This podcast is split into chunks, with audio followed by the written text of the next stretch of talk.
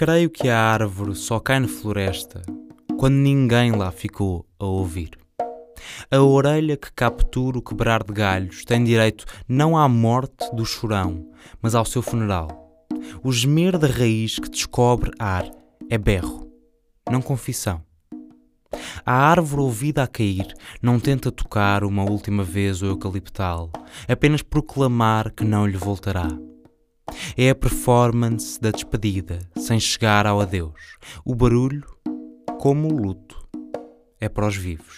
Se há alguma diferença entre mim e um carvalho, é que eu sei quando caio por ter de cair e quando caio porque há quem esteja perto. Ou sabia. A fragilidade performativa é saudável na medida em que é fingida. Posso em público simular intimidade porque lhe chamo arte e reconstruo como narrador o que foram em tempos pedaços do autor. Temo que hoje em dia não haja diferença entre mim e um carvalho. Faz uns meses desde que me apercebi que havia gente por perto e escolhi deixar-me cair na mesma.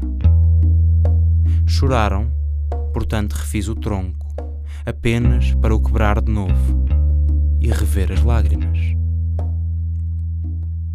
Chegou-se perto um, aí, e pediu, agora só para mim. Fiz despontar as raízes. Chegou-se outro, só para mim.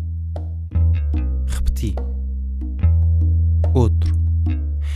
E antes que falasse, fiz as folhas tocar o chão. Olhos secos. Desviou-me os ramos. Não, agora a sério. E eu não soube cair. Já me fiz tantas vezes o velório que esqueci como morrer em privado. Se o faço hoje, aqui, há forma de ser isto quem sou. Se sou triste por arte, ainda é minha a minha tristeza. Ou, se me escrever feliz, posso sê-lo também.